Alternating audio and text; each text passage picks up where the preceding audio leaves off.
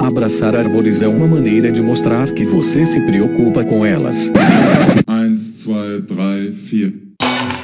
If you'll all gather close around the phonograph and listen carefully, I'll tell you how we're going to have a whole lot of fun.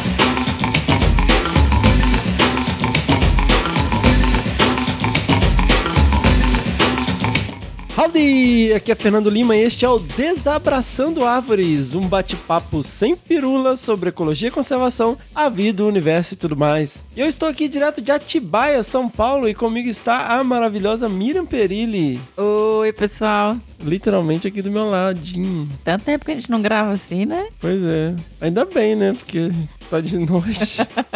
Detesto gravar à noite. Enfim, estamos aqui de volta com mais um episódio para vocês. E vamos que vamos, né? Hoje nós temos uma convidada maravilhosa. Você sabe quem é? Sabe, né? Eu Eu pra você. sei, eu sei. Já tô curiosa pra ouvir também. Pois é, galera. Fiquem ligados aí, ó, porque hoje a gente vai conversar com ninguém mais, ninguém menos que Kátia Torres. Ela é graduada em Ciências Biológicas pela Universidade Federal do Rio de Janeiro. Ela tem mestrado em Ecologia, Conservação e Manejo da Vida Silvestre pela Universidade Federal de Minas Gerais, a UFMG. E ela tem doutorado em Ecologia pela Universidade Federal do Rio de Janeiro. Ela atua diretamente na gestão ambiental de áreas protegidas desde 2002 e foi analista ambiental do Parque Nacional da Serra do Cipó e no ICMBio, ela foi coordenadora de apoio à pesquisa até 2013 e então se tornou coordenadora geral de pesquisa e monitoramento da biodiversidade até recentemente,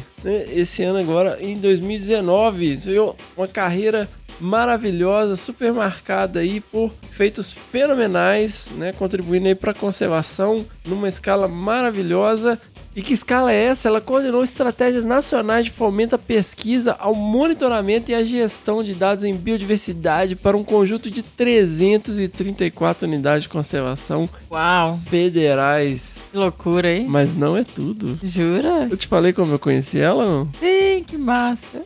Então, eu tava em Brasília para um evento, feliz contente. E os nossos ouvintes sabem como eu gosto de palpite, né? Ai, E uma amiga querida, muito querida, um grande beijo aí, nossa querida Cristina Toffoli, quem não sabe quem é, vai lá no episódio 2 do Desabraçando. grande Tina. No episódio vocês vão conhecer essa pessoa maravilhosa. E a Tina veio feia tal. Você sabe que eu sei que você não curte muito, mas cara, você tem que conversar com essa pessoa, você tem que conhecer ela. Ela é incrível, ela beira a genialidade, ela tem uma visão diferente e tal. Você vai adorar. E eu, fui assim, é. Toda semana tem Por que não curte muito? gênero, Ah, né? tá. Ah, cara, porque, pô, a gente tá aqui ralando pra caramba, né? E a única ajuda que a gente pede é review no iTunes, apadrinhamento, nem que seja um real por mês e divulgação nas suas redes sociais. O que, que a gente ganha? Ah, por que você não chama meu professor? Não, e a gente também gosta de receber e-mails, tá, pessoal? Com Ah. críticas, sugestões e tal. Mas sem palpite. Voltando, né? Voltando aqui o negócio. E É. aí eu fui conhecer essa pessoa maravilhosa. Pô, a Tina, né? A Tina não ia recomendar qualquer, qualquer pessoa. E aí, papo vai, papo vem. Ela carioca, né? Pô, ah, tal. A gente começou, a, por alguma razão, não lembro como, a gente começou a falar de montanhismo.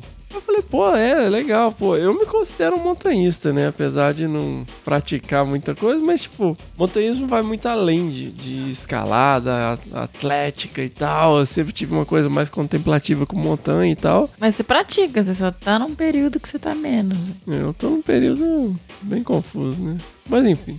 Papo vai, papo vem, por alguma razão a gente começou a falar de montanhismo. Aí eu falei, poxa, a galera do Rio é, é top, né? A galera Também a paisagem deles favorece, É, né? pô, os caras não precisam nem de sair da cidade pra escalar, né? E, assim, respeito demais a galera do Rio, né? A turma do montanhismo do Rio é old school mesmo, a, a coisa começou forte lá, né? E falei, pô, é, admiro muita galera do Rio e tal. Lá, pô, eu escalava, né? Eu falei, é, poxa, que legal, né? Tem uns caras bacanas lá da- da- das old school, né? O Sérgio Tartari, Alexandre Portela, André Ilha, os caras top lá. Ah, pô, eu escalava aí com esses caras aí. eu falei, oh, pô, nossa, é, né? E assim, pra quem escala, pra quem curte montanhismo, no Brasil, a Meca é o pico do dedo de Deus, na Serra dos Órgãos, na região de Petrópolis, Teresópolis, né? Parque Nacional da Serra dos Órgãos. E eu falei, poxa, é, você já subiu o dedo de Deus? Ah, milhões de vezes. Ah, já, todas as vias. Eu falei, pô, caramba, né? E eu falei, poxa, legal, é. E aí eu lembrei de um livro, né, que eu tinha lido uns anos atrás, chama Montanhismo Brasileiro, Paixão e Aventura, do Antônio Paulo Faria. Recomendo qualquer um que curte aí trilha, escalada, montanha, travessia. Recomendo, acho muito legal. E eu contei, falei, poxa, é, tem um livro bem legal que conta a história, fala bastante do Rio e tal. Ela falou, pô, eu acho que fala de mim nesse livro. Aí eu fiquei, caramba. é, aí eu falei, pô, tira uma foto aqui comigo. Tirei uma foto com ela lá. E aí, logo que eu voltei de Brasília, isso foi em Brasília, eu peguei o livro. Lembra? Eu cheguei em casa, procurei Sim. o livro e tal. Aí ela falou, pô, eu acho que ele fala de mim nesse livro. Cara, que humildade. Que humildade. Tô com o livro aqui na minha frente. Primeiro campeonato sul-americano realizado em Curitiba em 1989. A competição era dividida em classes feminina e masculina. Algumas das melhores escaladoras brasileiras da época participaram, como Katia Torres e Lilian White. Corta, corta, corta, corta. Ao longo dos anos 90, a Kátia Torres se destacou como sendo a melhor escaladora brasileira. Possuía uma Uau. técnica excelente e era arrojada. Começou aos 12 anos e, após alguns de prática, passou a guiar vias de respeito. Em 1986, quando tinha apenas 14 anos, ajudou Alexandre Portela e Sérgio Tartari na conquista da Terra de Gigantes, na Pedra do Sino, a via artificial de grande parede mais respeitada. Em 1990, guiou a Crazy Muzungos, alternando com Alexandre Portela outra via de grande parede na Serra dos Órgãos. Essas são vias de muito respeito, de gente grande mesmo. O que, que é uma via? O que, que é uma via? Aliás, por que, que às vezes tem esses nomes tão bizarros? Ah, cara, porque eu já me perguntei isso muitas vezes. Bom, a via é o caminho pelo qual você faz para ascender. A via, ela geralmente vai ter aí 25 a 30 metros cada trecho. As cordas, de maneira geral, elas têm 50, 60, 70 metros. Posso estar falando bobagem, eu não sei se eu já vi corda de 70. Mas a, né? geralmente são 60. A corda dobrada no meio, 30 metros, né? Então você tem pontos. É, você tem chapeletas ou grampos, pinos na, na rocha, onde você coloca as proteções e vai subindo, né? São vias essas vias de grande parede, elas são usa usando técnicas assim que você dorme na pedra. E muitas vezes você ou vai abrir a via fixando os grampos, né? O, o, ou chapeletas, ou, ou você vai usando um material móvel, né? Que são travas Nossa, temporárias que você vai colocando ali. Tem vários tipos diferentes, não vou entrar em detalhes nisso aqui. Eu recomendo o livro Escale melhor e com mais segurança, do Flávio e Cíntia da Flon, né? Você acha para comprar aí na Companhia da Escalada, jabazinho aqui gratuito para eles. Gosto muito dos livros deles. Mas você usa essas proteções e vai. As vias de grande parede, você leva três, às vezes até quatro dias, até mais, pendurado lá. E banheiro? Então. Não, não pergunte Tem isso. um shit, shit tube. Eu não sei como é que pronuncia. Shit tub. É um tubo de PVC você tem umas coisas mais sofisticadas. Todos eles são horríveis, né? Imagina. não existe sofisticação. Não existe sofisticação. dignidade pra isso. Né? Não, esque esquece dignidade. Mas enfim, não vamos entrar nesse detalhe. Voltando aqui para o livro falando da Kátia. Em 1988, Kátia Torres, Lilian White, Valéria Conforto e Simone Duarte foram as primeiras mulheres a conquistar uma escalada no Brasil. Tem vários detalhes aqui sobre as vias e as pedras e tal. Eu vou ler os trechos aqui que falam da Kátia. Hoje em dia é comum ver uma cordada feminina nas paredes brasileiras. Podemos encontrá-las em todos os estados onde o esporte é mais evoluído, sendo que as que mais se destacaram em paredes na década de 90 foram combinações de duplas feitas por Kátia Torres, Lilian White, Mônica Pranzel, Mônica Oliveira e Silvina Stefano que já subiram vias como As Lacas Também Amam, Valdo, Pássaro de Tô Fogo, falando o nome desse negócio.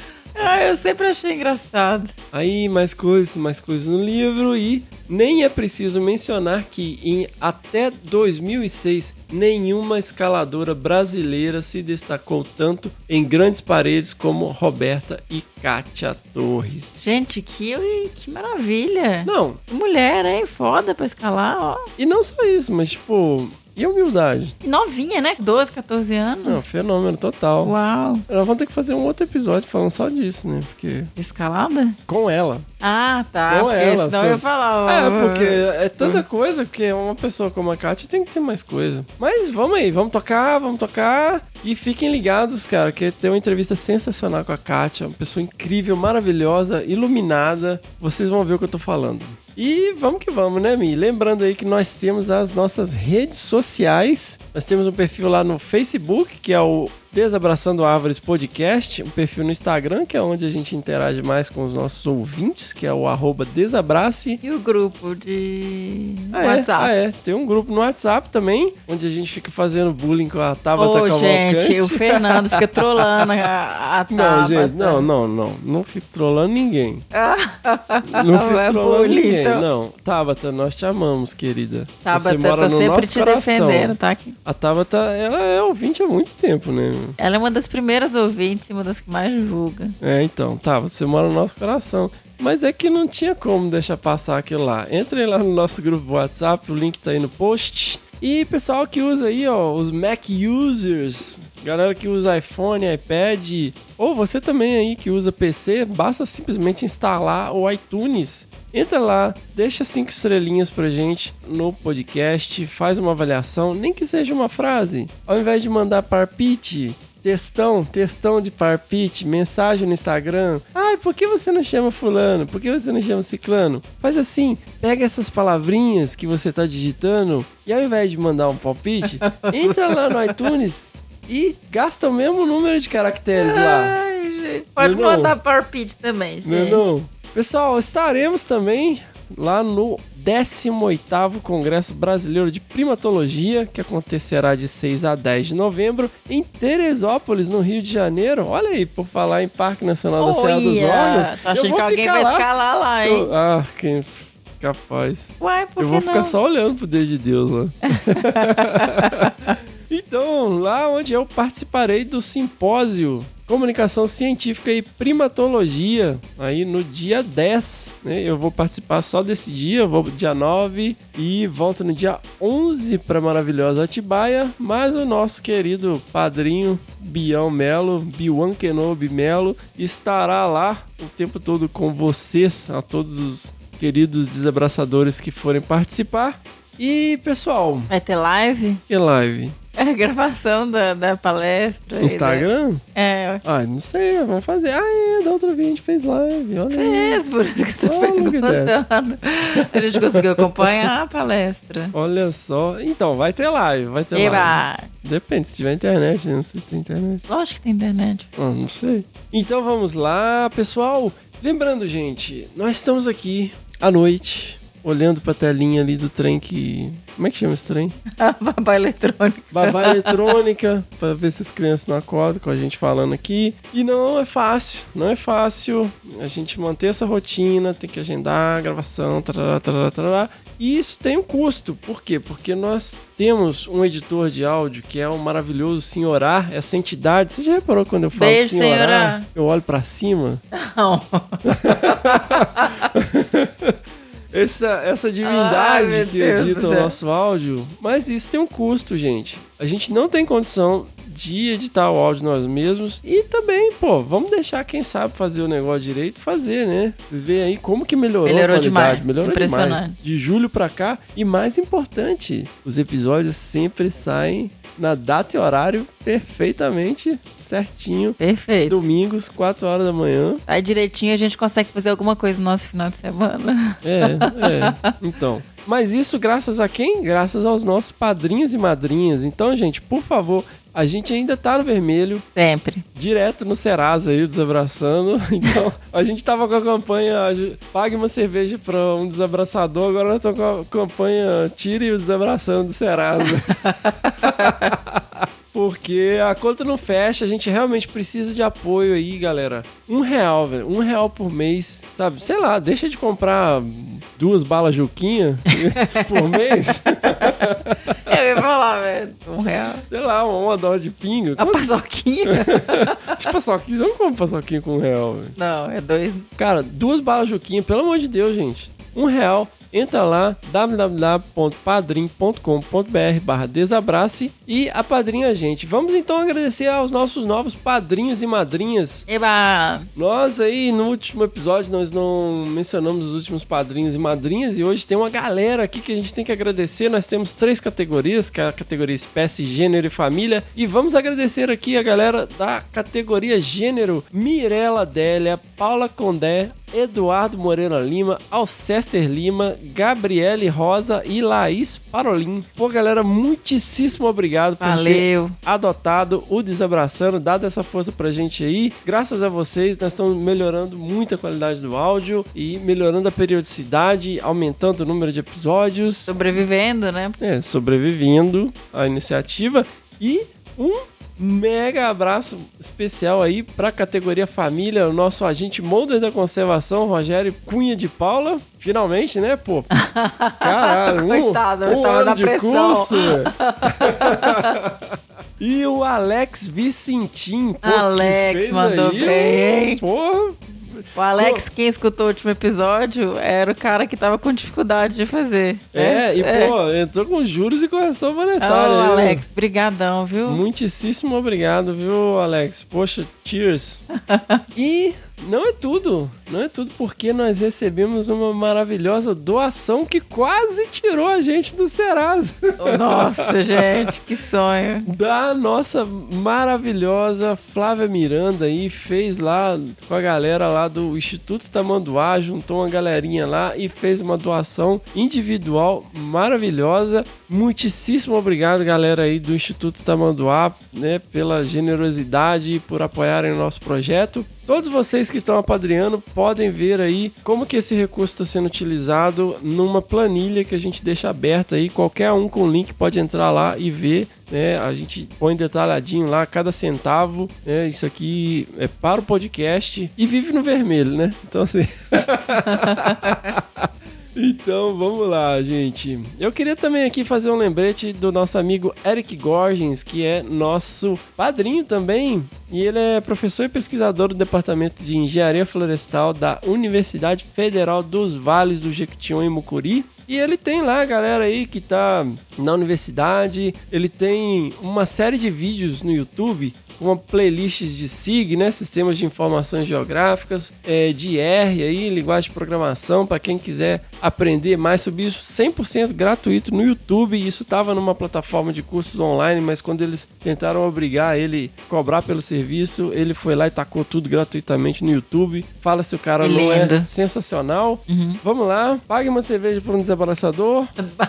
Já tá no nível Ajude. dos balas Juquinha. Ajude um desabraçador com bala Juquinha e tire a gente do Serasa, por favor. Segue, segue. E Ora. galera, ó, dia 11 vai ser agora, dia 11 de novembro, vai ser a premiação do 24º Prêmio Cláudia, que é a maior premiação feminina da América Latina e a nossa maravilhosa amiga Ali, Fê. Fernanda Abra tá concorrendo, então ainda tem tempo. Se você ainda não fez isso, você já traiu o movimento. Talvez você se redima se você entrar lá e clique e vote várias vezes pra Fernanda. Toma um cafezinho todo dia de manhã e dá um votinho lá. Sério, galera, só entrar lá, clique em votar, né? Não custa nada. Vota lá. Se você não sabe de quem que a gente tá falando, episódio 15 do Desabraçando Montanhas, Jiu-Jitsu e Estradas. Estamos na torcida, Fê. Tamo na torcida, Fê. E o mais louco que vai ser tipo o Oscar, né? A Fernanda tava É, falando. é pra gerar vai ansiedade, todo expectativa. mundo, vai todo mundo e, e- e o ganhador é anunciado lá na hora. Legal Nossa demais. senhora, é aquele momento, né? Todo mundo o que vai falar é. Com o é- discursinho E vamos manter a, bolso, cara né? feliz ou a cara de não estou frustrado. É, tipo, é quem não for selecionado, né? Oh, não, tudo bem. Eram bons competidores. Eu escrevi, eu escrevi um discurso aqui, mas foi só. Foda. Não, Fê, com certeza, né? nossa, eu- a Fê foi. Então vamos para o episódio, mas antes nós vamos para. Que bicho é esse? Com a Miriam Perilli. Uh,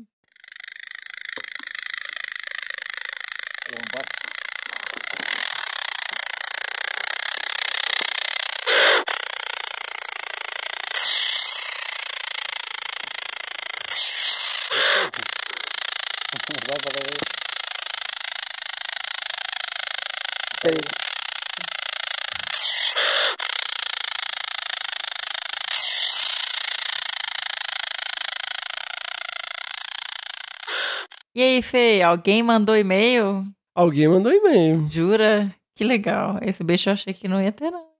Mandou. Eu até parabenizei, né? Por ter mandado. Não falei se acertou ou não. Mas a gente vai saber quando? Semana que vem. Ah, a gente não vai nem falar se a pessoa acertou ou não hoje. Não, não. A gente vai falar o bicho e tal, mas Tá. nós vamos falar bastante desse bicho com uma pessoa que já esteve aqui no nosso podcast. Sim, querida. Porque esse bicho é o tamanduaí, Cyclops didactylus. E quem vai falar sobre ele, Miriam? Quem será? Flávia Miranda.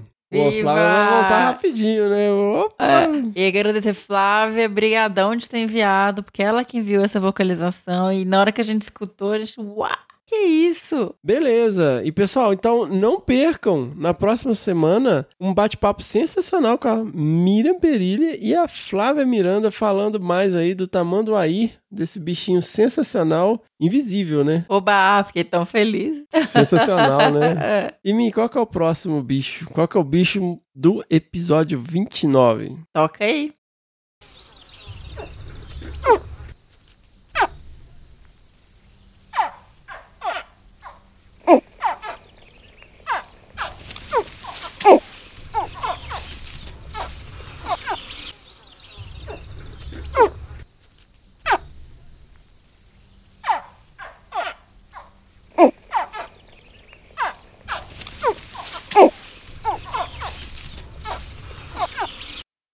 Então, esse a gente vai ter que dar umas pistas, hein? Porque a galera reclamou que não tinha muita dica com o último bicho. Será? Né? De, dá uma dica aí. Hum, é uma. A vocalização que você vai pôr é uma de comunicação, né? Tipo parental, É, assim. geralmente vocalização é comunicação, né? É, dor. Você corta isso. Não corta não, Zé corta, Não corta não. Não, como que eu quero dizer parental? É tipo mãe e filho? Ah, é uma vocalização chamando a mãe para o ninho? Provavelmente. Hum. Ah, Fê, a gente tá entregando demais. Mas qualquer bicho faz ninho. Mamífero faz ninho, réptil faz ninho. O que mais faz ninho? Vespa faz, faz o quê? Comer? Ave faz ninho, né, Fê? Oh, mamífero réptil. ah, o que? Eu sou mastozoólogo, pô. Ah, tá doido. E é isso, galera. Quem souber, mande seu e-mail para bicho@desabrace.com.br. Lembrando também que quem tiver aí suas sugestões, críticas construtivas e afagos, né? Por que não afagos? Sim, a gente adora receber afagos, mas a gente também gosta de receber sugestões. não, a gente não gosta. Eu gosto. Mas sugestões, sugestões são bem-vindas. Parpite não, tá bom? Então vamos lá. Quem quiser aí mandar suas sugestões, não palpites, críticas construtivas e afagos, mande um e-mail para primeirapedra@desabrace.com.br, lembrando sempre de João capítulo 8, versículo 7, aquele que estiver sem pecado que atire a primeira pedra. Toca pro episódio, senhora.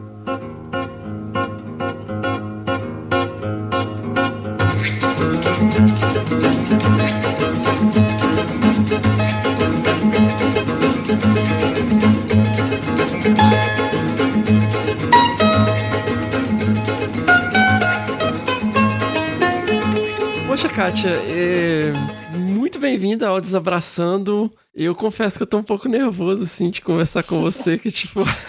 Eu também. Ô, Kátia, como que você. É, é até difícil, assim, porque a, a gente tem feito uma grande associação, né? As pessoas que trabalham com conservação da natureza, que trabalha com pesquisa relacionada à natureza, de maneira geral, tem um contato na infância com floresta, com fazenda, que seja. Isso foi uma coisa recorrente com praticamente todo mundo que veio aqui. Mas no seu caso, você era um fenômeno com 12 anos de idade. Pois é, Fernando.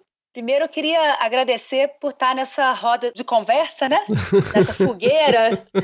Existem poucas coisas mais gostosas, na verdade, do que uma fogueira, uma prosa e uma contação de causa, né? É. E, e o rádio, né? Adoro rádio, sempre adorei rádio e essa possibilidade da gente ter um novo rádio via os podcasts e tal é muito bacana. Inclusive, a gente uma vez teve um programa de rádio falando de natureza e era muito bacana falar e radiar, sei lá para quem, né? Gente falar, sei lá para quem, Uhum. é muito bacana. A gente dentro de uma salinha falando para o mundo, assim, sem saber quem está ouvindo. É uma experiência muito bacana. Eu diria que é uma, uma bela cachaça. Sim, todo mundo que se dedica assim muito plenamente, de coração, à natureza, à conservação, tem na sua história esse encantamento, né? Um momento ou muitos momentos de êxtase, de encantamento. Eu tive muitas oportunidades, na verdade. Desde criança, a gente ia acampar em Tatiaia. Meu pai fez a, a Uhum. barraca, botava a meninada toda no fusquinha e a gente ia ver geada. Olha Dormia só. ou dormia dentro do carro, na verdade, depois era uma variante, aí dava para dormir, quase congelando, e ficava no abrigo lá em cima e acordava de madrugada para ver a geada se formar. Que legal. Então são vários momentos assim, é, em parte de aventura física, mas especialmente de encantamento mesmo, com esses presentes, né, que a natureza nos dá. Uhum. Eu tive também um grande presente na minha vida, que foi ter direito à subjetividade, ter direito ao tempo, ter direito a estar comigo, né? E na natureza, a gente está consigo, né? A gente está com a natureza, mas a gente está com a gente. E esse direito de ficar quieto, o direito de, de bestar, vou dizer assim, né? Uhum. o direito de passar horas chutando pedrinha, vendo inseto, Uhum. podendo estar vivo simplesmente. É algo que para mim é muito significativo, muito forte. Ao mesmo tempo, poder fazer coisas, né? A gente sempre teve uma oportunidade muito grande de saber mexer com as coisas da natureza. Então, em vez de não poder mexer no fogo, então vamos aprender a fazer uma fogueira, Uhum. né? Em vez de temer a eletricidade, vão montar uma tomada. Né? Então, Esse tipo de, de ação a gente sempre teve. E também uma permissão para viver a vida como uma grande aventura. É, a gente não sabe nada do dia de amanhã. Né? É. Então, por que temer a vida? Né? A gente corre um enorme risco de viver a vida sem ter vivido. E essa convicção foi sempre sempre permeou muito o que eu fiz, né? Então, realmente com 12 anos, eu fui, eu pude me tornar uma escaladora no Rio de Janeiro e uma escaladora, assim, acho que bastante audaz, alguns podem dizer até bastante sem noção. e desfrutei das montanhas numa época em que ainda se pregava muito o amadorismo, né, no sentido mais pleno da palavra, da gente viver a montanha de uma forma muito rica. Uhum. No Rio tem os clubes de montanha, né? Os clubes de excursionismo, Sim. são cinco, e com uma proposta muito bacana que é todos têm direito a conhecer, a saber o que é a montanha. Então existia uma propensão de levar as pessoas para a montanha, das suas várias formas, com as suas várias capacidades. E isso me trouxe também uma vivência muito carioca, que é da gente conviver com as pessoas das mais variadas profissões, de toda a cidade, indo para a montanha. Uhum. Só que era uma ida para a montanha com pouquíssimo equipamento, foi antes de ter abertura para as importações. Então era corda de nylon seda, que chute. Que chute! Sem trava, né? Dá aquela cortadinha nas travas. Sem trava, com, com os paradrapos na frente para ficar menos quente, né? Aham. E, e às vezes lances de 20 metros, 30 metros. Tipo assim, não é para cair, né? Porque se Uhum. cair, vai cair 60 metros.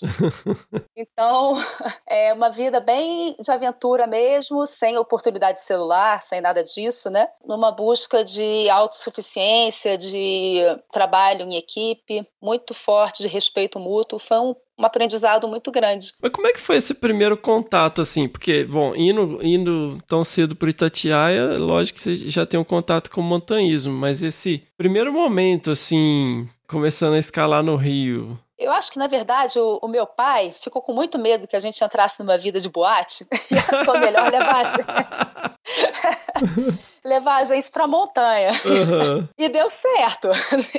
Então, já naquela, assim, com 12, 13 anos, com essa ideia de levar todo mundo para a montanha, né, os guias da época eram pessoas de todas as idades. Então, eu fiz as travessias de Tatiaia, travessias da, da Serra dos Órgãos, né, Caparaó, essas grandes travessias, Uhum. grandes, não tão grandes, mas para o padrão Mata Atlântica, né? Sim. Dois, três dias de caminhada. E, a- além da montanha em si, é esse deleite da gente estar é, num grupo vivenciando uma experiência muito singular. Então, é uma experiência de natureza, mas uma experiência humana também, muito formadora. E essa combinação, certamente eu carrego para a vida, né? Uhum. Então, é tanto é, aventura profunda, você realmente olhar, às vezes, a morte de frente mesmo, né? Perigos bem grandes, como esse deleite da contemplação e da, e da ajuda mútua. Todos nós temos que sair dali bem.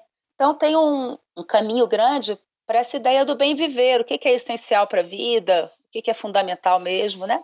Dentro dessa construção do que, que a gente quer para nossa vida. Mas você tinha essas percepções, assim, na- na- nessa época já? Ou foi uma coisa que você foi amadurecendo? Ah, depois a gente constata o que, que ficou forte na nossa vida, né?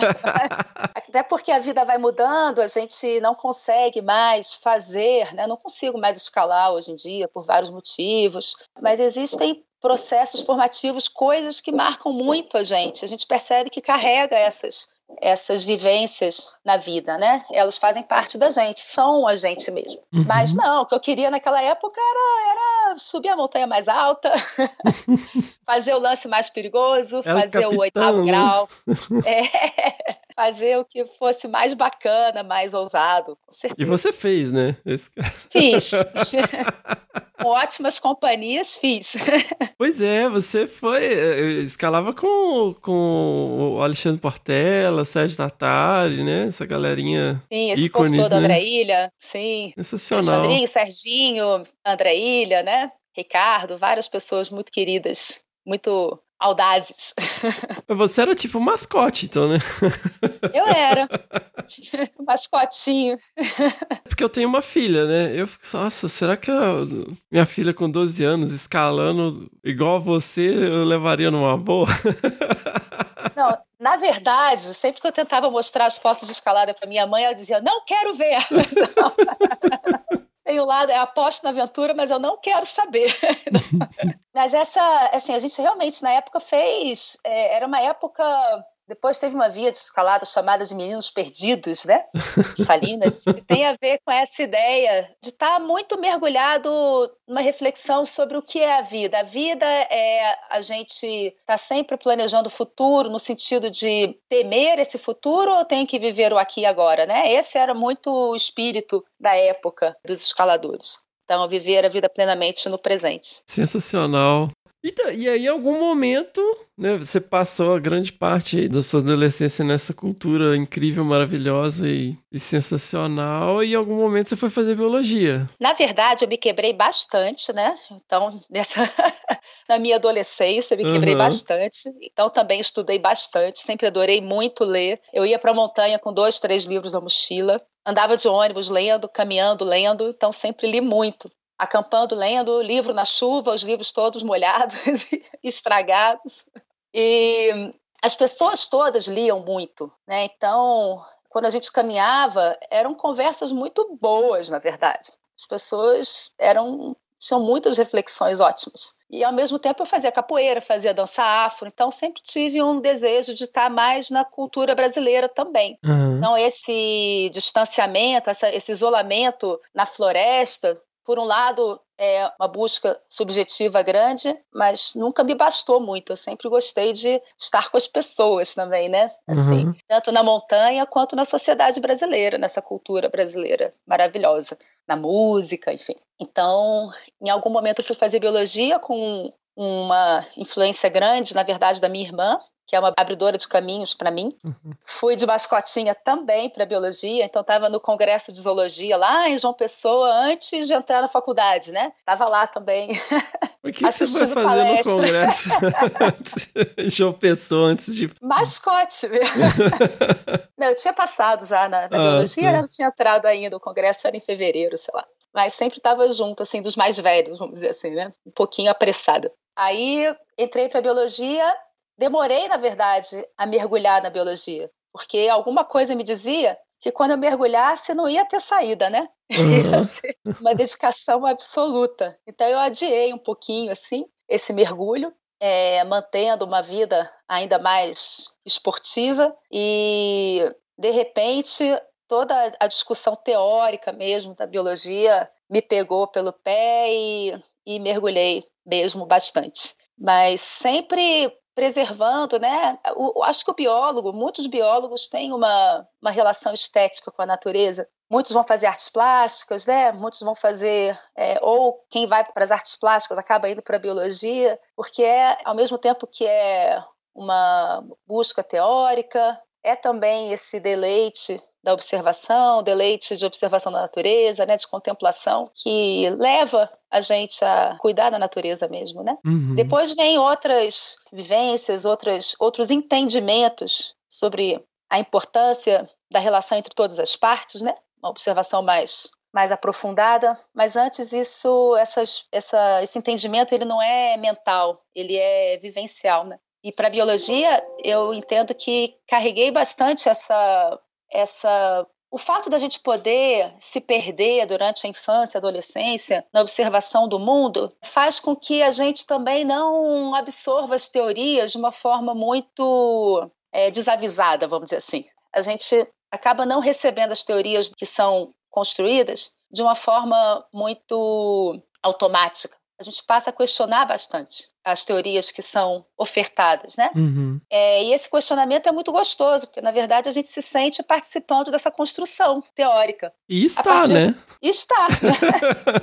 então, eu não estou repetindo, estou ajudando a construir a partir daquilo que eu pude observar também. Aham. Essa construção conjunta é muito saborosa, na verdade. Isso tudo num período muito bacana, assim, de efervescência cultural, né, Kátia? Assim, embo- embora nessa época a gente já tá na década de 90, né? É, na década de 90, eu entrei no mestrado em 95, É. E foi um período também que muitos pesquisadores estavam voltando né, da pós-graduação do exterior. Uhum. Foi um período de grande investimento para brasileiros se formarem, fazerem mestrado doutorado no exterior. E essas pessoas estavam voltando para o Brasil com muita empolgação, com Aham. muita vontade de construir uma teoria também no Brasil, não, trazer os métodos, né, todo o aprendizado de uma ciência mais ousada, mas querendo também construir uma, uma ciência brasileira que dialogasse com essa ciência de fora, mais preocupada com publicação, mais preocupada com a documentação, né, com abrir espaços acadêmicos, Uhum. mas também querendo entender melhor a,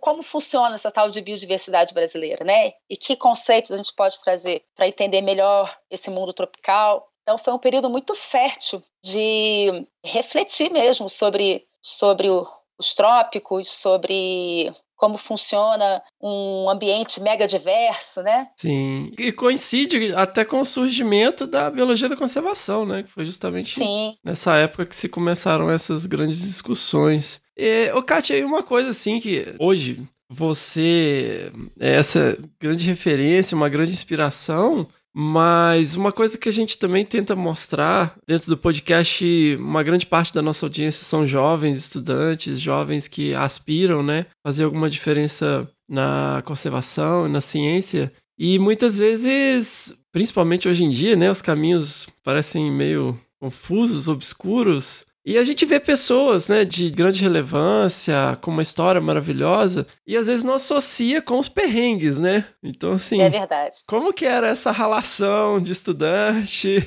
lá no Rio, pegando ônibus, dinheirinho contado?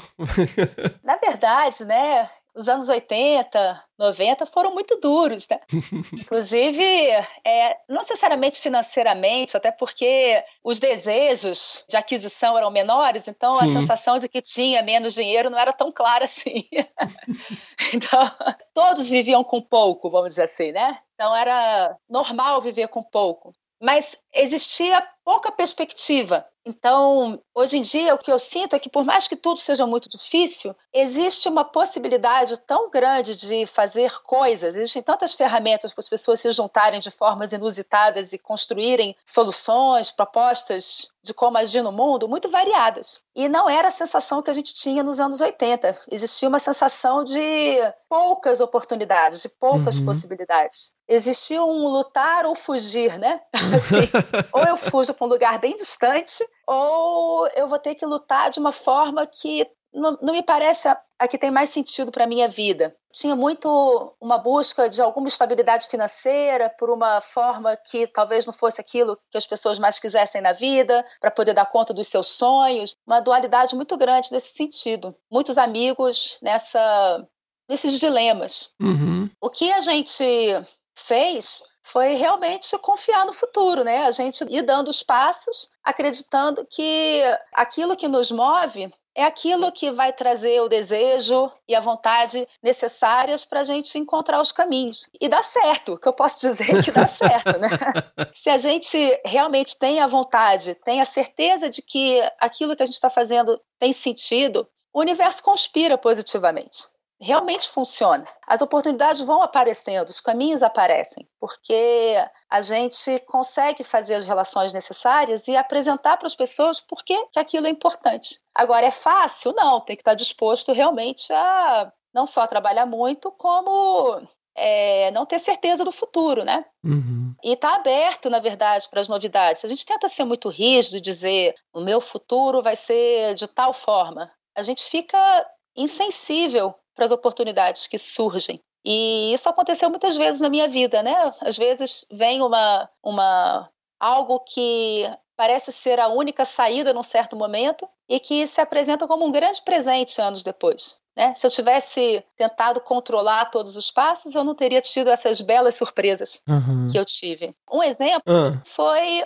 começar a trabalhar no IBAMA mesmo, né? Que foi uma solução para poder pagar as contas na época. Eu era uma promissora pesquisadora, terminando o doutorado e com duas filhas para criar, né? Que eu tenho uma filha do mestrado, e uma filha do doutorado, muita conta para pagar e precisava me virar. E fiz um concurso para o Jardim Botânico, tipo, uma prova na sexta, uma prova na segunda, e no domingo a prova para o Ibama. Passei para o Ibama, não passei para o Jardim Botânico. E por mais que eu sempre tivesse vivido nos parques nacionais, sempre minha vida foi nas áreas protegidas, uhum. é, a minha sensação de ir trabalhar no Ibama na época era como se eu estivesse entrando no 100 anos de solidão do Gabriel Garcia Marques, sabe? Nossa. um lugar úmido, né? Aham. Um lugar sem vida, uma coisa estranha. Para mim era meio assustador. Essa perspectiva era assustadora, porque era um lugar, é, a gestão mesmo das áreas, para mim parecia morta. Depois eu entendi por quê também, né? A gente Uhum. vinha de décadas de ditadura, né? O reflexo disso em várias em vários contextos é, é algo para a gente refletir. Mas aí foi aquela enxurrada de pessoas no IBAMA e a gente teve a oportunidade de construir muitas coisas. Foram e tem sido décadas de trabalho com a possibilidade de criar uma relação das áreas protegidas com a sociedade muito rica. Uhum. Então, é algo que eu não conseguia conceber na época. Inclusive, uma nova relação com a ciência. assim, quais são as pesquisas, como que a gente realiza a pesquisa de uma forma que dialogue com os desafios de gestão. Então, uma caminhada bem bacana nesse sentido. Mas antes disso, a- qual era a sua experiência, assim? Com o que que você estava trabalhando quando estava no fim da graduação, foi fazer mestrado? Eu sempre tive uma atuação ambientalista. Uhum. Então, desde os 13 anos, participei do movimento Pro Ilha Grande. eu estava na Ilha Grande acampando no ano novo, aí passou a, o helicóptero com escadinha, que era o traficante, né? Fugindo do presídio. a gente viu ele fugindo. E aí tinha ameaça de, enfim, iam tirar o presídio da Ilha Grande e tinha ameaça de ter uma invasão turística na Ilha Grande. Então começou um movimento ali de defesa e participei desse movimento e depois entrei na diretoria de um grupo que era o GAI, Grupo Ação Ecológica. Uhum. Era um grupo muito dos montanhistas com uma atuação grande para o acesso às áreas protegidas e também de construção de práticas melhores entre os próprios montanhistas, de conservação das montanhas. Então, trabalhamos muito. Durante a adolescência, eu trabalhei muito com esse grupo, aprendi muito sobre é, organização social, sobre funcionamento de ONGs, essas coisas todas, né? Lidar com a imprensa. Na graduação, eu trabalhei em geral com plantas e insetos que vivem em lugares difíceis. Então, seja... não esperava menos, né? então, nas áreas alagadas, né? Uhum. Lá em Poço das Antas, Itatiaia, as plantas que enfrentam frio, áreas congeladas, nas restingas, as plantas que enfrentam o sol e o, e o sal, tentando entender como que se organizam essas comunidades, né? A parte uhum. fisiológica. Então, trabalhei muito com isso. E você foi para Minas, né? Fui para Minas mestrado. fazer o mestrado, é, que era justamente o mestrado em Ecologia, Conservação e Manejo da Vida Silvestre, né? Nossa, era, era o curso naquela época, né? É, exatamente. Era o curso que buscava trazer a biologia da conservação para o Brasil. Uhum. E trouxe mesmo. Formou muita gente que atua, né, hoje em dia na, na biologia da conservação. Mas eu fui para Minas, na verdade.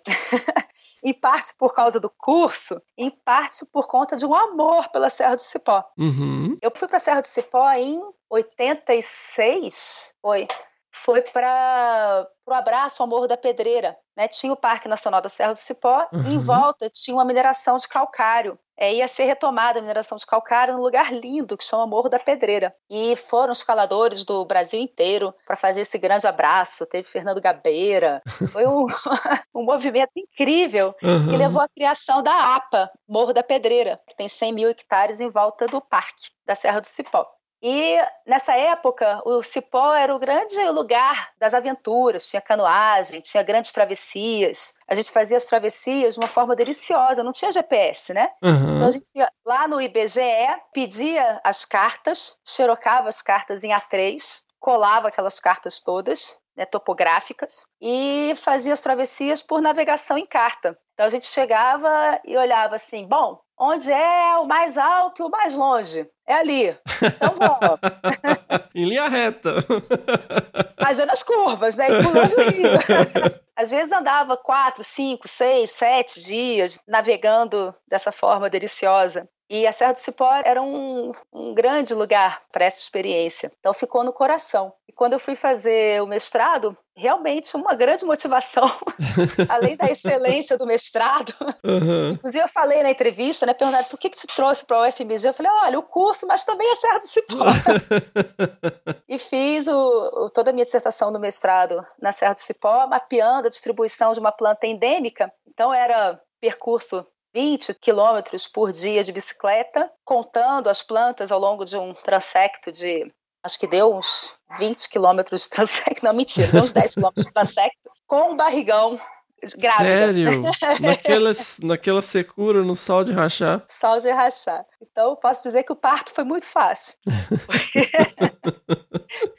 Mas, assim, foi esse diálogo também sempre, né, entre a pesquisa e os desafios de conservação. Como que eu trago uma pesquisa em que eu tenho perguntas teóricas claras, me sinto contribuindo para a construção teórica, mas ao mesmo tempo a gente busca meios de, de dialogar com a gestão, com a conservação, com a sociedade, uhum. para inclusive comunicar esse êxtase que a gente tem. Uhum. Como que a gente comunica essa alegria que a gente tem, não só de estar na natureza, mas de conhecer, de aprender. É, aprender é tão bom, conhecer é tão bom, investigar é tão bom, é tão prazeroso. Como que a gente comunica isso? Então fui para o mestrado com essa busca também e depois fui chamada pelo Fábio Scarano para pesquisar as plantinhas no Alto de Itatiaia, as plantinhas do frio. Uhum. E foi muito bacana. Uma vez eu fui apresentar num congresso que era em, na Escócia, apresentar esse trabalho com as plantas que Uhum. sobreviviam à geada no Itatiaia.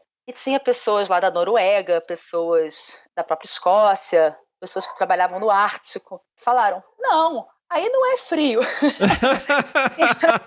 Menos 10 não é frio. Falei, depende para quem. Aham. Depende para quem. Para as bromelinhas, para as orquidinhas e para as samambaias é frio, sim. São plantas tropicais.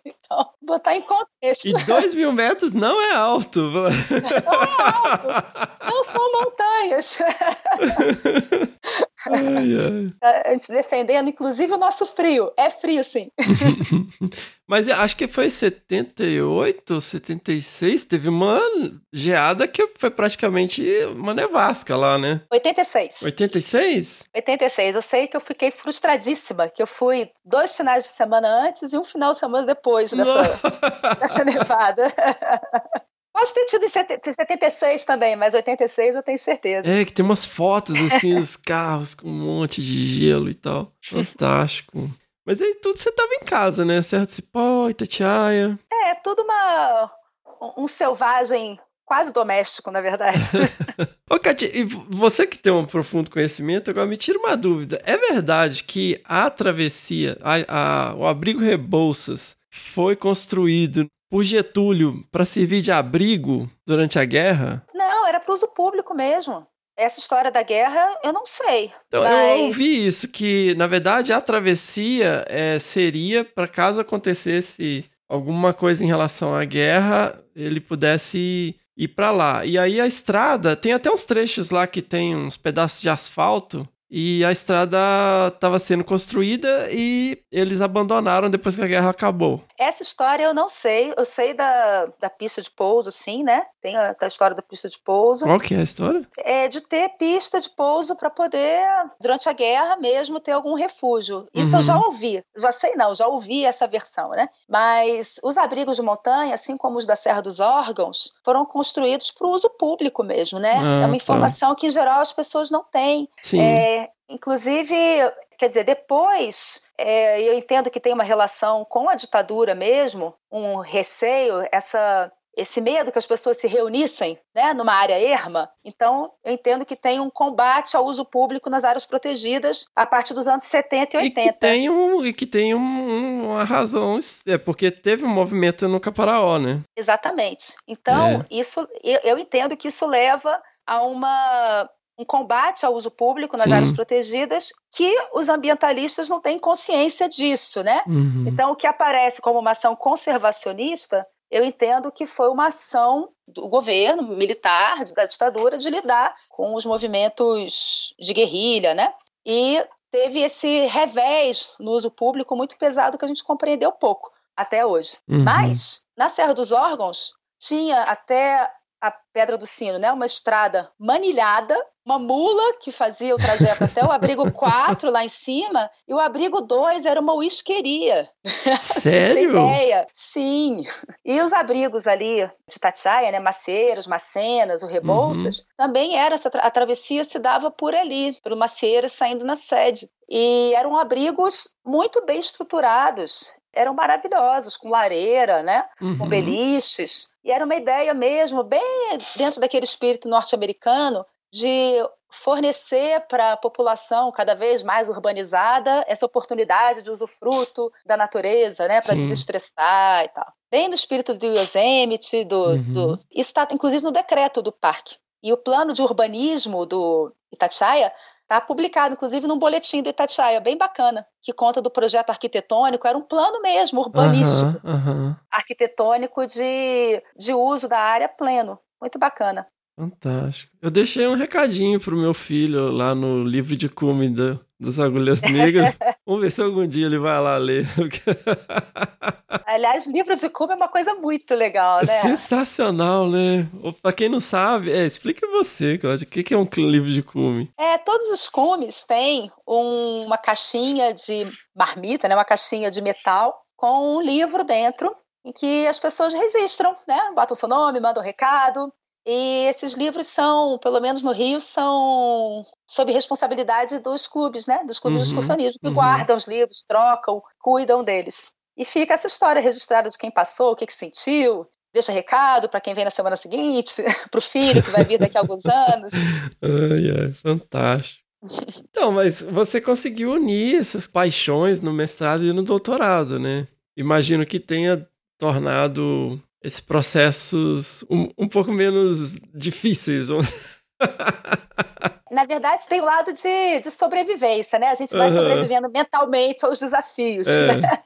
Também não é brinquedo ter duas filhas tão novas, né? Sim. e morando longe. Então, na verdade, a- as escaladas, tudo isso ficou muito distante para mim. Ficou bem Uhum. impossível. Inclusive porque eu nunca gostei muito da escalada esporte pelo esporte, né? Fazer a via mais, mais pesada. Por favor. A mais difícil, sim, né? A mais difícil, sim, mas não é ficar horas naquele lance e tal. Isso nunca foi a minha praia, porque eu gosto justamente da, do se perder na montanha, né? Sim, sim. Contemplar. Ficar vendo os, os líquens crescendo. Gente, eles se mexem, eles se mexem, Fernando. Porque tem, tem os bichinhos que carregam os líquens nas costas. Ai, então, se ai. você ficar muitas horas parado no grampo, você vai ver o líquen caminhando. Mas são os bichinhos com o líquen nas costas. É muito lindo. Que loucura.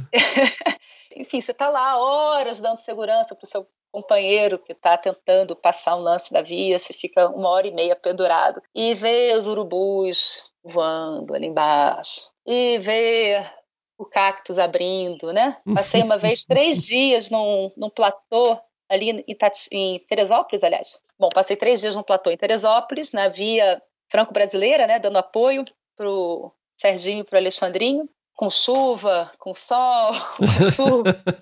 Aí vi um lírio maravilhoso, vermelho, né? Formar o botão, abrir o botão e viro.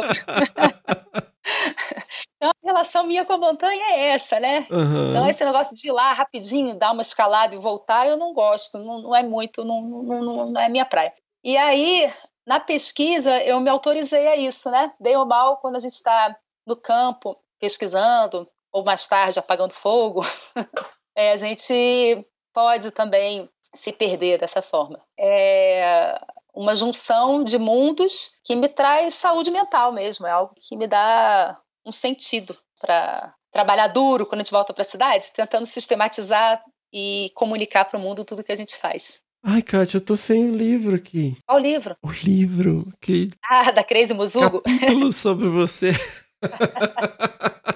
eu queria que você falasse. Qual que é a via que vocês fizeram que levou. Ai, que levou anos e anos e anos pra ser repetida? A gente, não sei de qual você está falando, mas a gente tem uma conquista que é muito legal, que não é uma via difícil, mas que foi um- uma aventura bacaníssima, que é uma via ali nas Cagarras, em frente a Ipanema, naquela ilha. Sabe Hum. uma ilha redondinha em frente a Ipanema? A gente abriu uma via ali, quatro mulheres, e teve uma matéria no jornal que a gente ficou morrendo de vergonha durante bastante tempo, que o cara disse que eram as quatro fantásticas. E a gente estava abrindo uma via perto da lagoa, Rodrigo de Freitas. Quando a gente terminou essa via, onde é que vai ser a próxima? A gente olhou para a ilha e falou, vai ser lá. E encontramos, a gente entrou em contato com uma amiga, Simone, que era uma incrível remadora né, de caiaque, e formamos a nossa equipe de conquista. Então, a gente ia até as Cagarras, que dá uns 5 quilômetros remando, né? Ali de Copacabana. De Copacabana dá 6 quilômetros, na verdade. Com todo o material de escalada apertado, assim, no fundo do caiaque. Chegava na ilha, içava o caiaque, içava o material e fizemos essa via, né? Acabou que eu quebrei o pé no meio do caminho e não pude terminar. Bom, não foi assim, ah, eu caí e quebrei o pé. Você caiu 8 metros, né? É. Normal. Normal. O problema é que eu caí 8 metros e bati no platô. Se eu tivesse só caído 8 metros, tava tudo bem. Mas ainda assim, você lá e a galera terminou a via. Terminaram numa outra ocasião, né? Ah, Mas- tá. Voltamos para casa. Ah, A, a via que eu tô falando é a Crazy Muzungos. É, que é no Garrafão, na Serra dos Órgãos. É uma que via foi isso? sensacional. Eu fui com o Alexandrinho, né? O Hum. Alexandrinho já conhecia, então é uma parte muito desafiadora da via, que é encontrar a própria base, né? que é uma subida É uma subida pelo Soberbo, pelo Rio Soberbo, ali em Teresópolis, é, não marcada. Então, chegar na base da via é em si mesmo um desafio enorme, porque são milhões de riachinhos e meandros para conseguir encontrar o caminho até a base. Então, como eu estava com o Alexandrinho, essa parte foi tranquila. Mas são dois dias e meio de via, né? É maravilhoso, a gente dorme na parede e uma via muito desafiadora, toda em, imóvel, né, com material móvel. Então, isso significa que você vai colocando os pontos de proteção conforme sobe, né? Conforme faz a via. E é uma dormida na base, uma dormida no meio da via, em que a gente foi revezando, né? Quem ia na frente. Uhum. E aí chega nesse cume maravilhoso, que é o Garrafão, que é um, um dos cumes do que a gente chama o Caldeirão do Diabo, né? Ali na, Caldeirão do Inferno, aliás, que tem a agulha do diabo. Mas o Caldeirão do Inferno na Serra dos Órgãos, que é um vale cercado de montanhas pontudas maravilhosas. E era uma via mítica mesmo, né? Depois várias duplas fizeram, mas até então era muito fabuloso fazer a Crazy Muzu. E a Terra de Gigantes? Eu não fiz. Como não? Não, eu fiquei só no apoio ali da, da subi até esse platôzinho onde a florzinha abriu e fechou Ah. e apareceu o beija-flor, né? Então eu dei o apoio é, logístico, mas não subi a via toda. Olha só. Achei que você É. tinha subido. Não, não. Achei que tinha sido vocês três. Eu subi até o terceiro Chicão, eu acho, não me lembro direito. Mas É, não até o o que já não é pra qualquer um, né? Não, não, já fui bastante eles. Fantástico. Já era Ibama na época ou era IBDF? Era Ibama, Era Ibama. sim. O Ibama é de 89, né? Formou o Ibama. Uhum. E aí, como que foi essa transição, assim, de você pensar num concurso? Você falou que você fez o concurso, a prova pro Jardim Botânico. É, eu não pensei muito não, eu tinha que pagar as contas. É, faz Então- sentido. Ainda tinha muito concurso para a universidade, né? Ainda tinha Aham. muita, muita oportunidade. Enfim, eu fiz os concursos que se apresentaram na época, eu fiz concurso na época pro a Embrapa também, para o Jardim Botânico. Eu lembro muito bem do Jardim Botânico porque eu tinha muita vontade de trabalhar no Jardim Botânico, só que a vida dá voltas e hoje em dia eu trabalho muito com o Jardim Botânico, né? e fiz esse concurso para o Ibama. E pude ir para onde? Para a Serra do Cipó.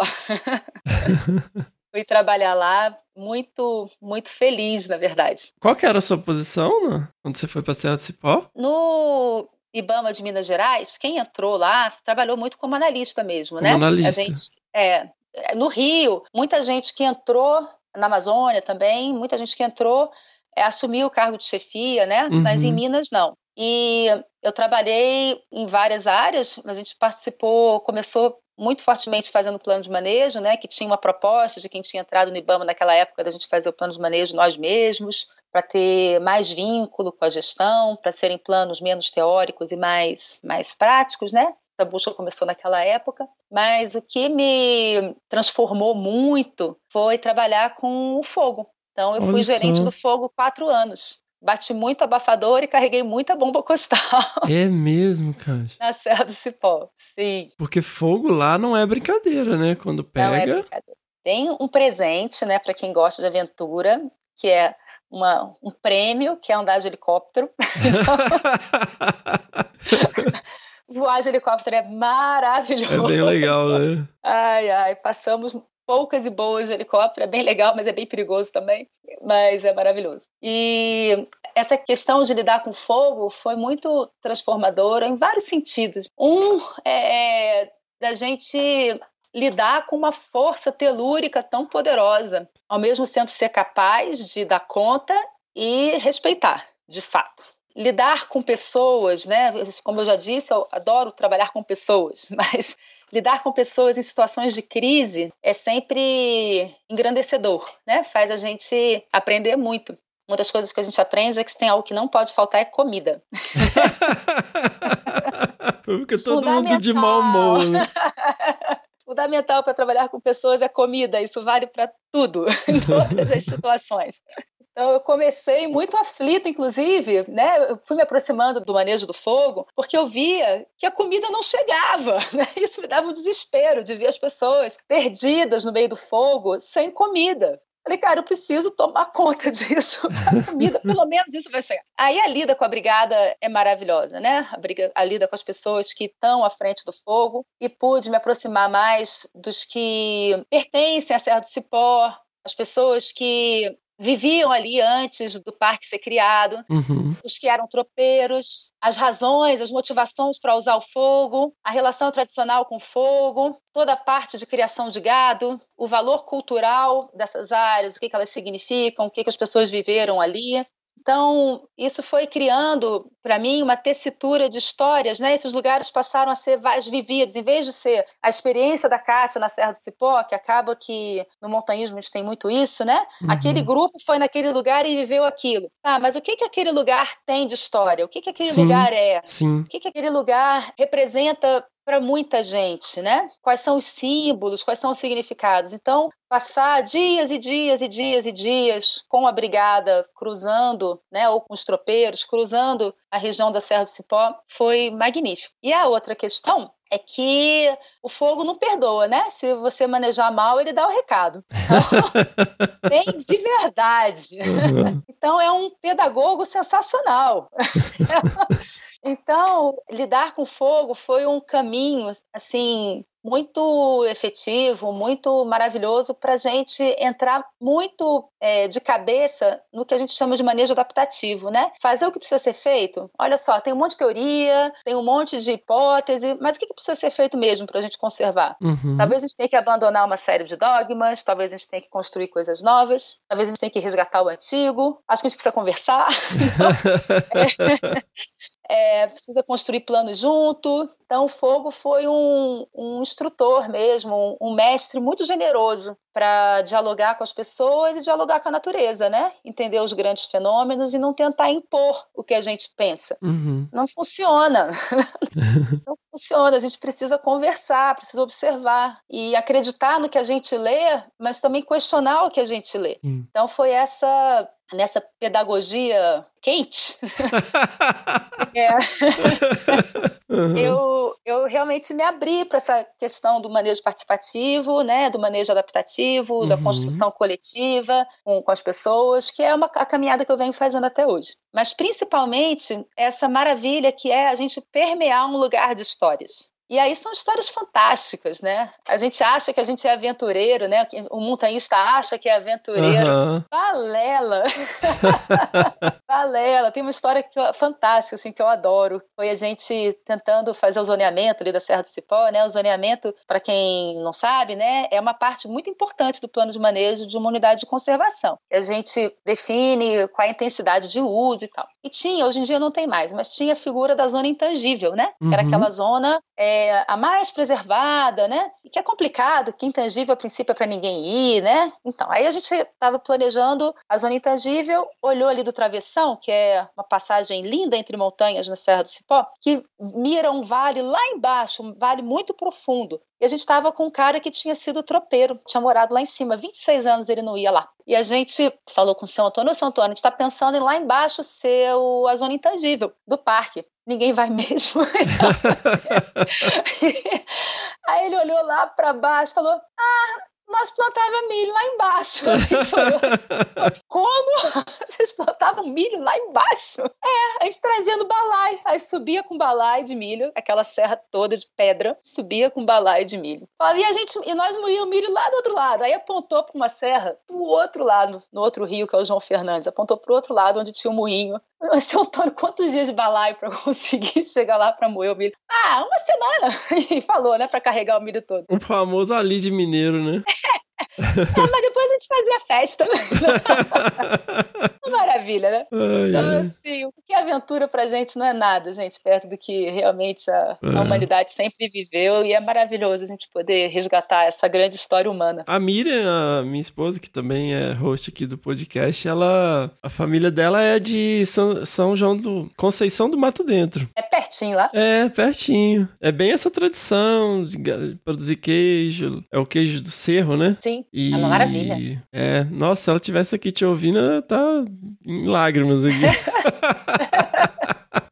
Porque é uma Então, cultura muito legal, né? Aí falando para os biólogos, né, a gente estava ali apagando fogo, né, aquela coisa toda, aí a gente tentando é, entender como que funcionava o sistema, o que que é natural queimar ali, o que que não é natural Uhum. queimar. E a gente leu o livro do Diamond, né, aquele colapso, em que ele Sim. traz um conceito maravilhoso que é de arqueologia da paisagem, né? A gente vai perdendo a memória do que são as coisas Aham. e a gente se acostuma. Então, será que aquela região toda de campo sempre foi campo mesmo? E a gente começou a construir o plano de manejo por essa pergunta: o que que era a Serra do Cipó antes da nossa memória? Aham. Para isso, a gente combinou um estudo de solos com Schaefer, que é maravilhoso, e se surpreendeu também, apesar dos seus suas décadas de estudos de planta e, e solo. Ele falou: é, incrível ter uma floresta em cima desse solo, eu não esperava. Por outro lado, a gente começou a resgatar documentos antigos e uma área que é campo rupestre, a gente encontrou um relato do Gardner dizendo que tinha passado por ali por uma floresta tão pujante quanto a da Serra dos Órgãos. A Falou, opa, era uma floresta,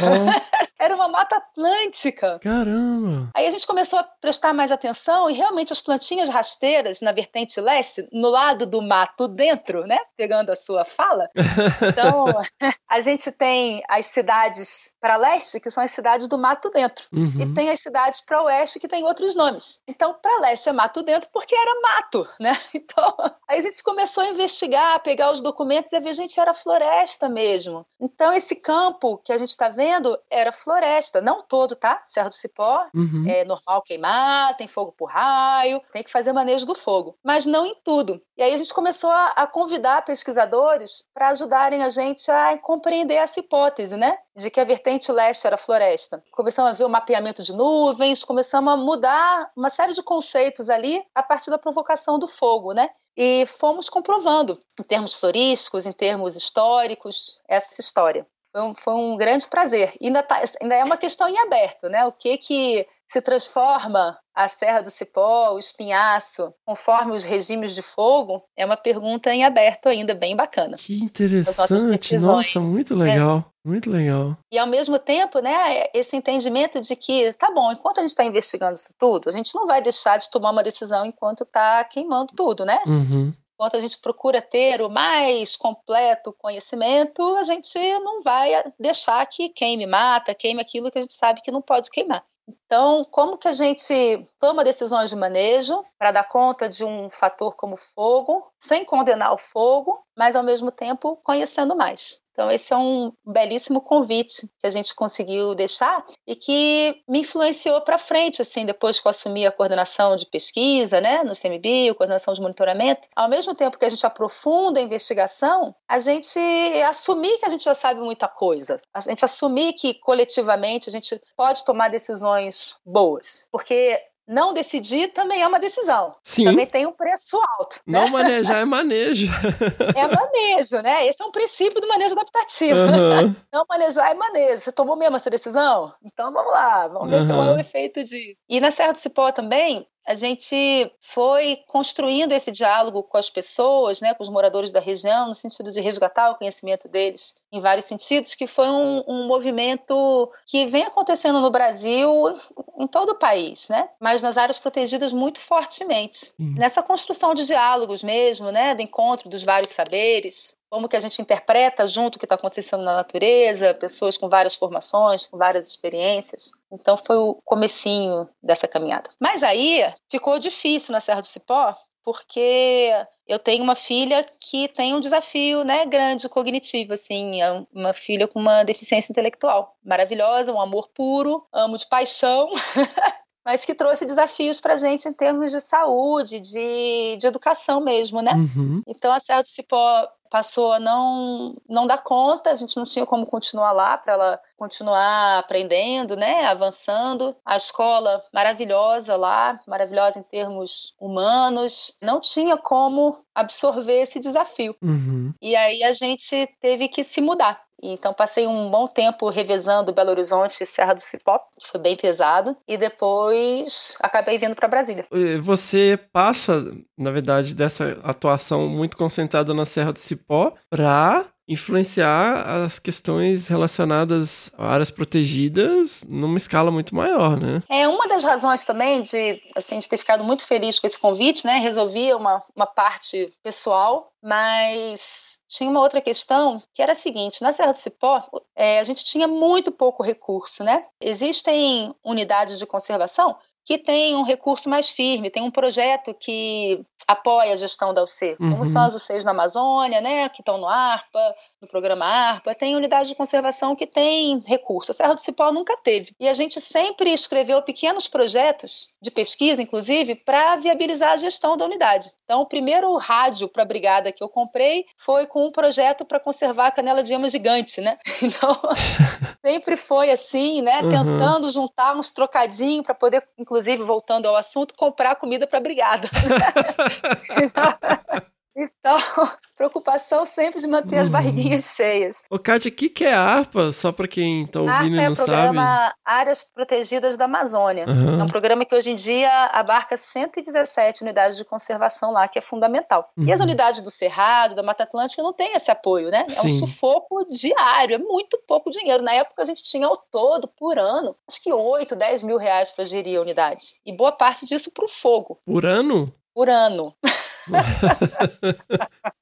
Então, eu queria saber, uma pergunta que me movia, assim, era como que a gente faz coisas grandes, estruturantes, né, para que a gente não precise ficar o tempo todo pedalando para acender a lâmpada, porque Uhum. a impressão que eu tinha na Serra do Cipó é que a gente estava o tempo todo fazendo muito esforço para manter uma, uma lâmpada de 60 watts acesa, sabe? Era muito esforço para algo muito precário. Eu queria entender como que a gente trabalha em outra escala para dar mais sustentação mesmo, né, para Uhum. as áreas protegidas. Então foi essa busca e eu acho que isso eu aprendi. E aí você recebe esse convite. Recebeu um convite pra ir pra Brasília. Sim, para assumir a coordenação de apoio à pesquisa, Uhum. justamente porque a gente vinha fazendo é, lá na Serra do Cipó, até por sobrevivência mesmo, né? É, a gente veio trabalhando, eu escrevi muitos projetos que juntavam uma pesquisa muitas vezes teórica, de biogeografia, Uhum. bem focada na biologia da conservação mesmo, com uma pergunta de manejo, né? Então essa aptidão a gente desenvolveu. Então, por exemplo, ao mapear a distribuição da canela de ema gigante, né, que é uma planta que muita gente conhece, uma planta linda, tem 6 metros de altura, naquele campo, de repente surge uma planta de 6 metros de altura que tem 600 anos, se estima, né? Uhum. e que era conhecida por um hectare. Né? Tem um trabalho da Nanusa, a professora Nanusa, que descrevia a distribuição dessa planta numa área de um hectare. E aí, conversando com os brigadistas, com os tropeiros, eles falaram: ah, tem mais um montão para lá. Aí a gente escreveu um projeto para mapear essa planta, que acabou virando uma praga. Tem 2.200 hectares né, dessa planta em agregados assim ao longo da Serra do Cipó. Bem mais que um hectare, hein? toda fora do parque. Então, o que, que aconteceu, né? Aquilo que era para ser uma zona intangível, esse um hectare, virou uma zona de vivência com a canela de ema. Então, vamos permitir que as pessoas saibam o que é uma canela de ema. Teve um projeto de ampliação do parque com base nesse novo conhecimento, faltou o manejo do fogo. É, a gente fez uma modelagem de distribuição potencial e com isso foram sendo descobertas canelas de ema ao longo do Vale do Rio Doce, né, do Alto Rio Doce, em vários lugares fora da Serra do Cipó. Então foi essa conversa entre a teoria e os instrumentos de manejo. E a gente fez isso com vários outros casos, com a capivara, com a febre maculosa, com Uhum. plantas exóticas. Por conta dessa alquimia, né, de botar junto perguntas teóricas, sempre publicando, sempre prestando contas para a sociedade, com as perguntas de gestão. Aí me chamaram lá para assumir a coordenação em Brasília e logo em seguida, quer dizer, antes de eu ir, teve a divisão na IBAMA e com a criação do ICMBio e a gente Uhum. virou ICMBio. E foi uma experiência muito bacana, assim, porque foi muita excitação, né? Muita vontade de construir uma instituição é, nova, Aham. em que, na verdade, a gente conseguiu implementar muitas coisas que eram sonhos antigos, mas como a instituição antes era gigante, a gente não conseguia fazer. E aí, com essa instituição menorzinha, a gente conseguiu fazer várias dessas dessas novas práticas, assim. Mas aí é outra história. Então, Kátia, é, desculpa, eu tenho que ficar fazendo essas perguntas basiconas, porque eu tô sempre pensando na minha tia que mora no interior de Minas, que a ideia é alcançar pessoas que não Por são, favor, que não são da área ambiental pra, sei lá, de, que a galera ouça mesmo, né? Com certeza. Entenda. O que que foi essa divisão IBAMA, ICMBio? Então, o IBAMA é essa instituição que todo mundo conhece, né? É. Que cuidava da área ambiental toda no Brasil. Uhum. que era muito grande. Era muito importante, ainda é muito importante e era muito grande. E tinha o entendimento de que o IBAMA não dava conta das unidades de conservação, das áreas protegidas, justamente porque era muito grande, lidava com petróleo, com poluição, com, com um monte de fiscalização, né? Não dava conta dessa outra agenda, desse outro desafio, em que a gente precisa muito construir com as pessoas o que a gente quer para aquelas áreas. Então precisa de um conjunto de habilidades e tal que era uhum. difícil ter lá no IBAMA. Então tinha essa ideia, na época tinha o nome de Instituto Brasileiro de Unidade de Conservação, tinha várias ideias. E acabou sendo criado no governo da Marina Silva, não, no governo ela à frente do Ministério do Meio Ambiente, e ganhou esse nome do Instituto Chico Mendes em homenagem ao Chico Mendes, que teve todo o movimento de resistência uhum. ao avanço em cima da floresta amazônica, né, na defesa dos seringais, promovendo os famosos empates, promovendo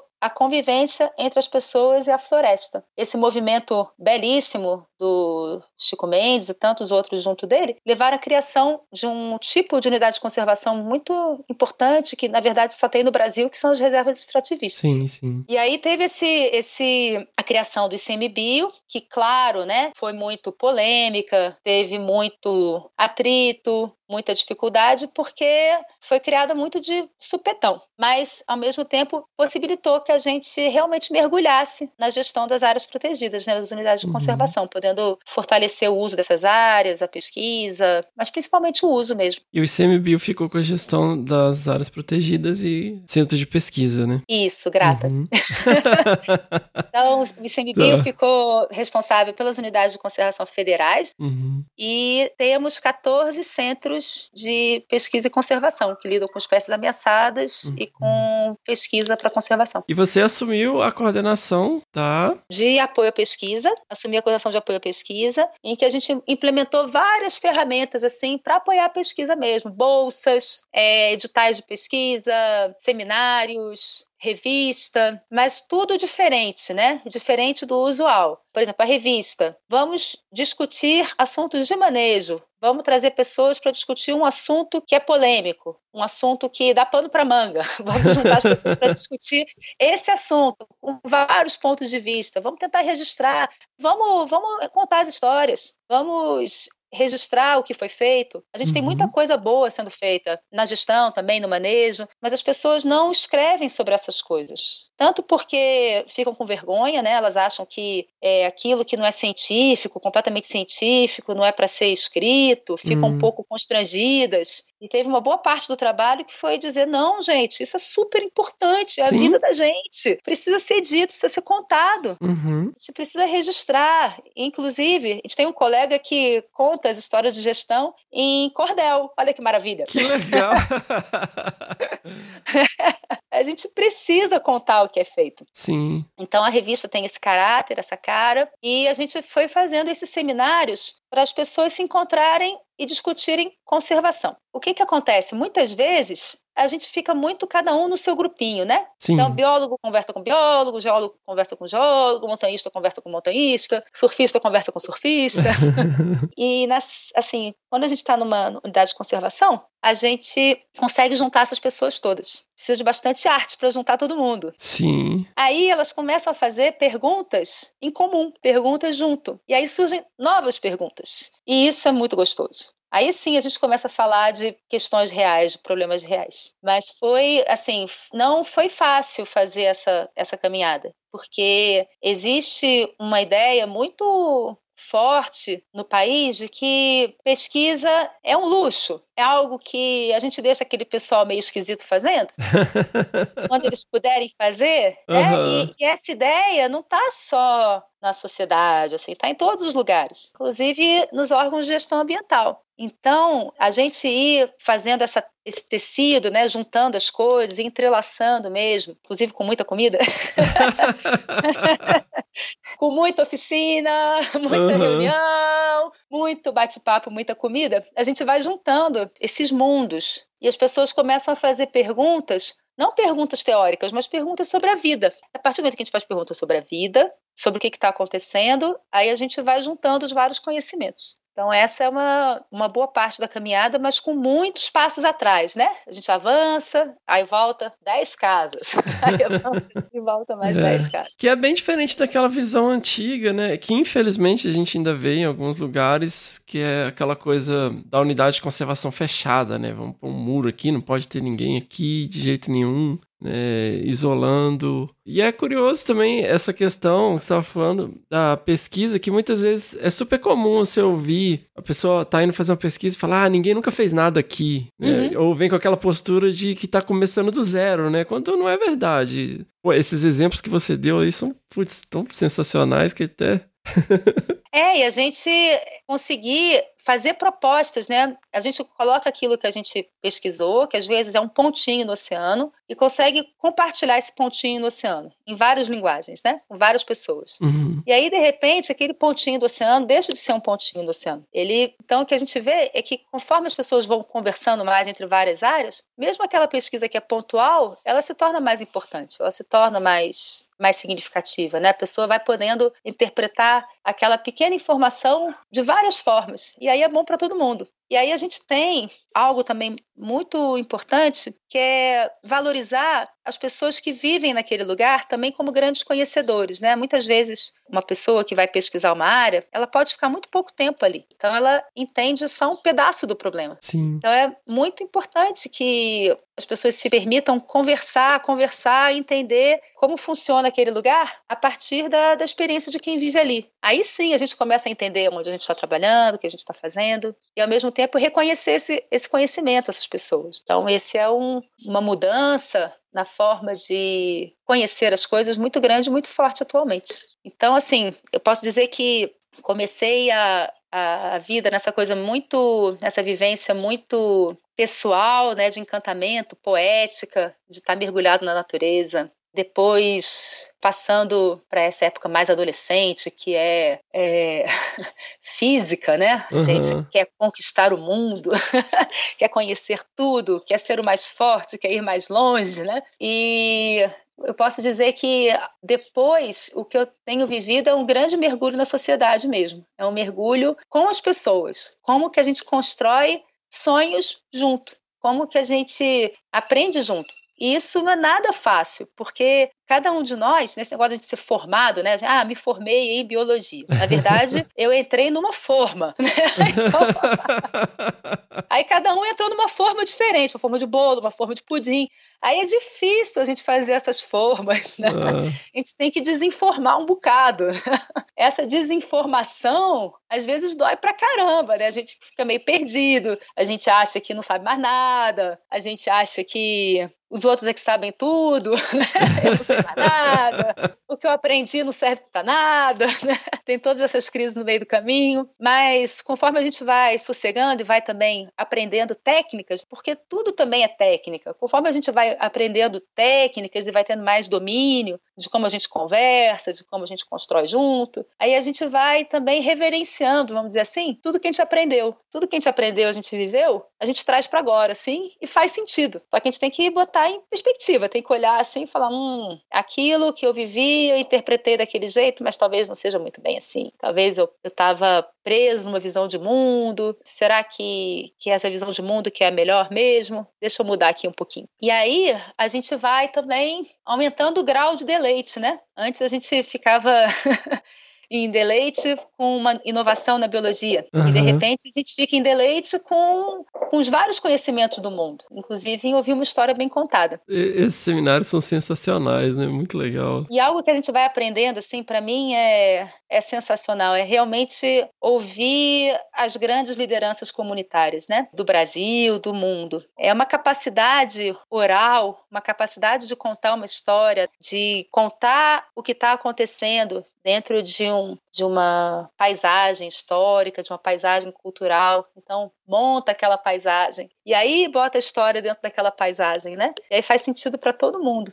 É muito maravilhoso. E eu percebo como a gente, por conta de toda a pressão de tempo, de publicação, de uma série de coisas né, na área da ciência, foi perdendo essa capacidade de contar a história, perdendo a capacidade de encantar mesmo, de narrar, né? Perdendo, vou dizer assim, a oralidade, Uhum, perdendo. uhum. E existe um movimento incrível de retorno, né? As É. mídias todas têm trazido isso, mas a gente não recebe essa formação. E é importante buscar, até porque conversar é do humano, né? Sim, sim. Não tem nada mais humano do que Eu isso. participei de um congresso agora recentemente, eu tive uma fala lá sobre contação de histórias e teve um slide que eu falei, em algum momento a gente resolveu contar a história com gráfico. Meu, e ninguém, ninguém nunca gostou de ouvir história com gráfico. Perfeito. A gente gosta de, de, de ouvir a narrativa, né? E imaginando o que a pessoa tá falando. Não fica tentando entender um gráfico de análise multivariada, pô. A nossa família não gosta, mas a gente também não. Fantástico. Mas, enfim, aí tem essa, essas caminhadas, né? A gente, quando a gente se conta depois, né, como que foram as decisões, tudo parece tão óbvio, né? Então, ah, sim, eu fiz isso, depois fiz aquilo, depois fiz Aham, aquilo aham. outro, e no, no fim a gente conseguiu esse resultado. Mas é claro que a história não é assim, né?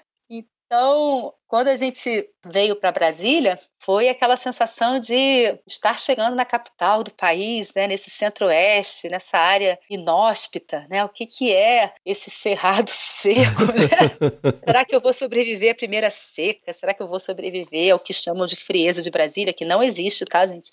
A frieza de...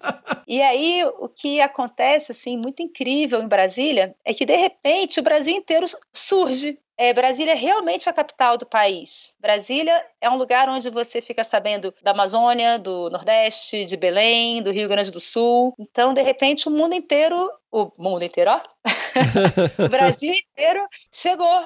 Eu passei a saber do Brasil inteiro e a perceber como a gente no Sudeste fica com uma visão muito parcial Sim. do Brasil, né? Ou no Sul, ou no Nordeste, ou no Norte. A gente fica com uma visão muito, muito parcial do que acontece. E aí tive esse, esse grande presente e pude ir para muitas dessas áreas na Amazônia, né, no Tocantins, conhecendo novas realidades e toda essa formação né, em montanhismo, escalada, também permitindo ter vivências muito, muito aventureiras também nessas áreas, né? E sempre a gente pensando em como avançar no manejo. Então, tive uma, uma oportunidade muito bacana de, lá na Serra Geral do Tocantins, na região do Jalapão, junto com colegas incríveis, da gente construir uma área em que só se combatia fogo, né? Se gastava, era a região que mais queimava no Brasil, a gente torrando dinheiro em helicóptero e tudo em combate a incêndio. Hoje em dia a gente faz o manejo do fogo com os quilombolas dentro de uma estação ecológica, queima prescrita. E o resultado é, quer dizer, bota fogo dentro de um planejamento para proteger as áreas sensíveis. Uhum. E a gente tem um ganho de conservação enorme aí. A gente vem construindo uso público com as comunidades tradicionais, com povos indígenas, né? Visitação a áreas remotas, manejo de espécies ameaçadas, mas com manejo qualificado dentro de unidades de conservação, pelo uso. Então, são várias agendas ousadas em que é possível trabalhar trazendo